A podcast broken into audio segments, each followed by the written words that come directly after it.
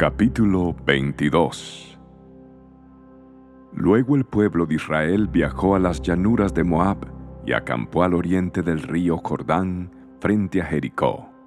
Balac, hijo de Zippor, el rey moabita, había visto todo lo que los israelitas hicieron a los amorreos. Entonces, cuando el pueblo de Moab vio que los israelitas eran muchos, se aterró. El rey de Moab dijo a los ancianos de Madián, esta muchedumbre devorará todo lo que esté a la vista, como un buey devora el pasto en el campo. Entonces Balac, rey de Moab, envió mensajeros para llamar a Balaán, hijo de Beor, que vivía en Petor, su tierra natal, cerca del río Éufrates. Su mensaje decía, Mira, una inmensa multitud que cubre la faz de la tierra ha llegado de Egipto y me amenaza. Ven, por favor, maldíceme a este pueblo, porque es demasiado poderoso para mí. De esa manera, quizá yo pueda conquistarlos y expulsarlos de la tierra. Yo sé que sobre el pueblo que tú bendices caen bendiciones, y al pueblo que tú maldices le caen maldiciones. Entonces los mensajeros de Balac y los ancianos de Moab y de Madián partieron con el dinero para pagarle a Balaán, a fin de que maldijera a Israel. Llegaron donde estaba Balaán y le transmitieron el mensaje de Balac. Quédense aquí esta noche, dijo Balaán, y en la mañana les diré lo que me indique el Señor. Así que los funcionarios de Moab se quedaron con Balaán. Esa noche Dios vino a Balaán y le preguntó, ¿quiénes son estos hombres que te visitan?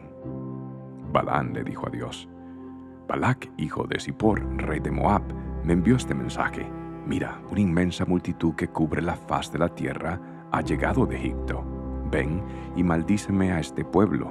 De esa manera quizás podré hacerles frente y expulsarlos de esta tierra.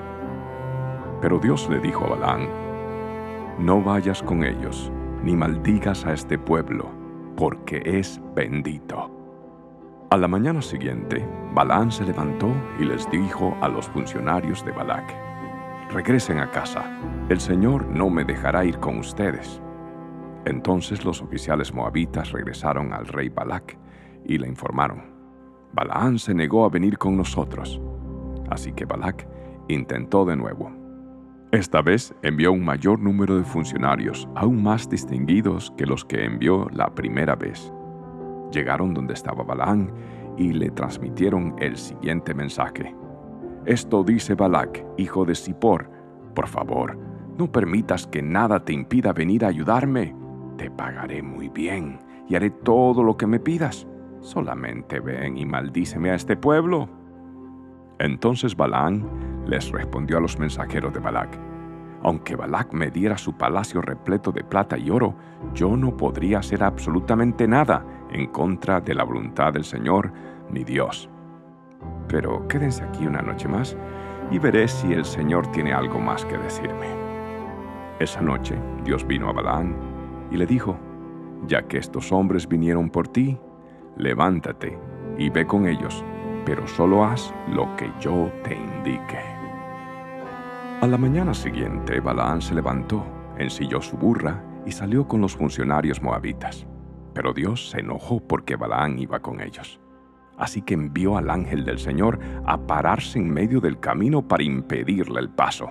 Mientras Balaán y dos de sus sirvientes iban montando, la burra de Balaán vio al ángel del Señor de pie en el camino con una espada desenvainada en su mano.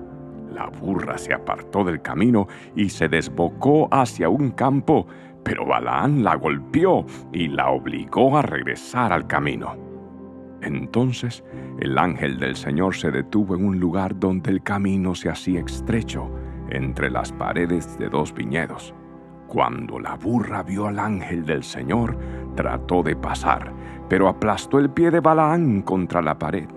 Así que Balaán la golpeó de nuevo. Entonces el ángel del Señor se adelantó y se plantó en un lugar tan estrecho que la burra no podía pasar del todo. Esta vez, cuando la burra vio al ángel, se echó al suelo con Balaán encima. Entonces Balaán furioso volvió a golpear al animal con su vara. Así que el Señor le dio a la burra la capacidad de hablar. ¿Qué te he hecho para merecer que me pegues tres veces? le preguntó a Balaán. Me has dejado en ridículo, gritó Balaán. Si tuviera una espada te mataría.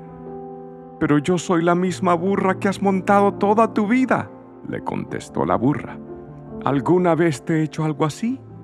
No, admitió Balaán.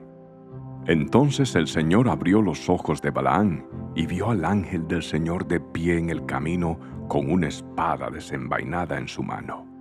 Balaán se inclinó y cayó rostro en tierra ante él. ¿Por qué le pegaste a tu burra tres veces? Le preguntó el ángel del Señor. Mira, he venido a impedirte el paso porque con terquedad te me opones. Tres veces la burra me vio y se apartó del camino. Si no, te aseguro que te habría matado a ti y habría dejado a la burra con vida.